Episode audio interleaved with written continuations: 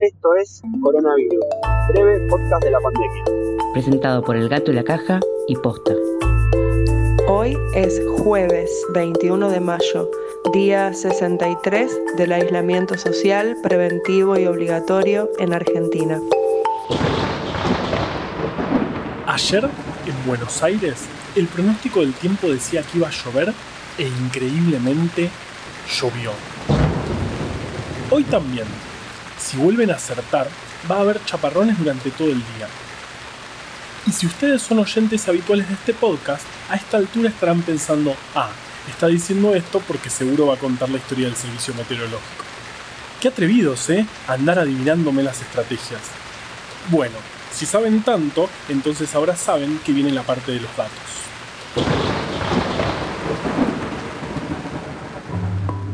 En Argentina tuvimos otro día de récord de casos, 474, de los 4.319 testeos que se hicieron, lo que da un total de 9.283. De los confirmados ayer, el 54% son de Ciudad Autónoma de Buenos Aires, donde los casos están aumentando fuertemente.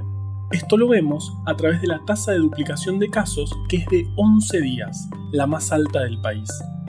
En todo el territorio argentino lamentamos al día de hoy un total de 403 muertos. De ellos, 10 fallecieron ayer, lo que da una tasa de letalidad del 4,3%, que fue bajando un poquito estos días. ¿Por qué pasa esto?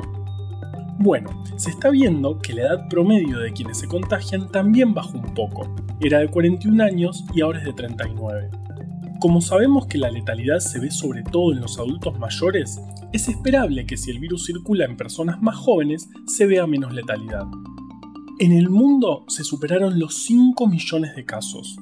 Estados Unidos, el país con más contagiados, tiene 1.500.000 y luego vienen Rusia y Brasil, ambos con alrededor de 300.000. El caso de Rusia es muy llamativo, al principio tenía muy pocos casos, pero después empezó a crecer exponencialmente y en poco tiempo ocupó el segundo lugar de países más afectados. Sin embargo, reporta muy pocos muertos, 3.100, mientras que Brasil, con una cantidad de casos similar, reporta 18.000.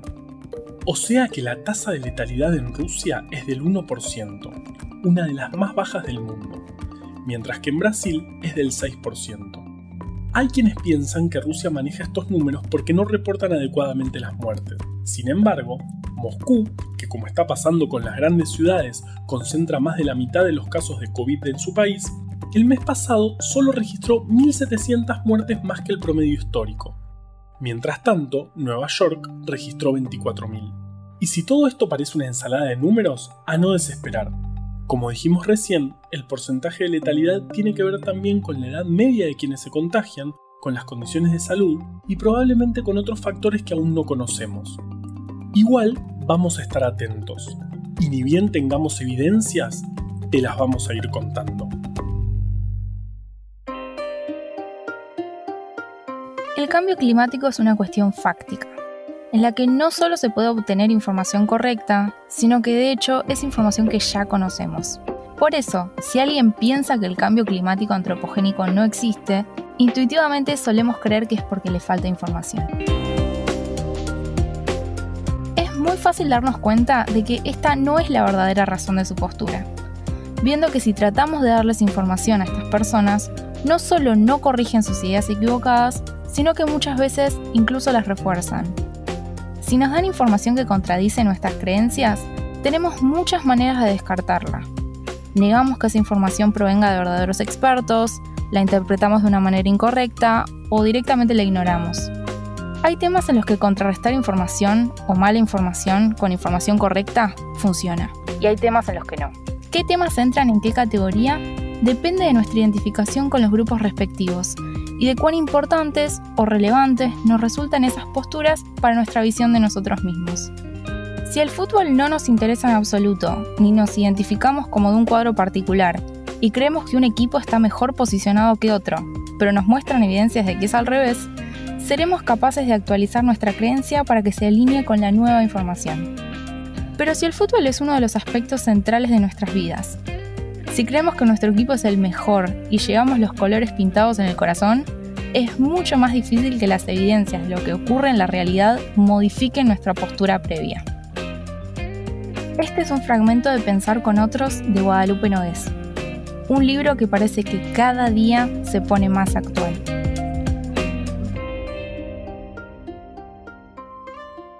Bueno, llegó el momento de contarles la historia del servicio meteorológico. A menos que hoy me haya levantado romántico y ¡zas! ¡Sorpresa! En realidad, vamos a contar la historia del olor a lluvia. El olor a lluvia lo produce una molécula que se llama geosmina, que secreta una bacteria. Los humanos, a pesar de que somos malísimos oliendo, somos particularmente sensibles a la geosmina que podemos detectar incluso en concentraciones bajísimas. De hecho, nosotros somos mucho mejores oliendo geosmina en el ambiente que los tiburones oliendo sangre en el agua de mar. Chupate esa mandarina. Desinfectala primero. El olor a lluvia es algo que fascinó a los científicos por mucho tiempo. Tanto que en 1964 un grupo de investigación decidió estudiar la esencia que producía la lluvia al caer sobre distintos materiales. Y el objetivo último de todos los científicos, ponerle un nombre. Petricor.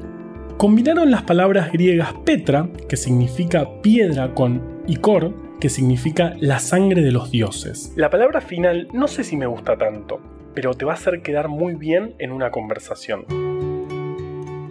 Bueno, dijimos que uno de los componentes principales del petricor es un compuesto orgánico llamado geosmina, y que la geosmina es producida por una bacteria, mejor dicho, por un género particular de bacterias, las streptomices, que son además bastante protagonistas de nuestra vida porque de ellas se aislaron, por ejemplo, antibióticos y antifúngicos. Potencialmente todas las especies de streptomices producen geosmina cuando mueren, pero hasta hace poco tiempo no quedaba claro por qué. ¿Por qué estas bacterias producen este aroma tan particular que te hace suspirar mirando por la ventana mientras tomas un cafecito, contemplando la nada y pensando en todo?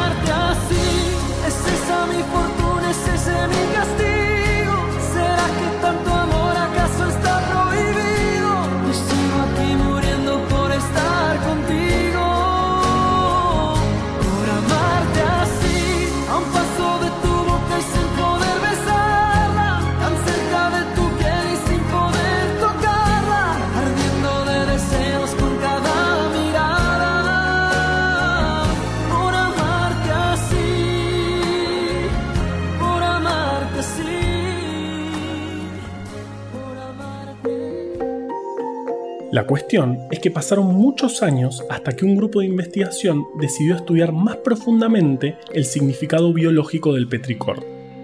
El trabajo, publicado hace poco más de un mes en Nature Microbiology, propone que este olor tan característico es liberado por las bacterias para atraer un artrópodo particular y así poder dispersar sus esporas.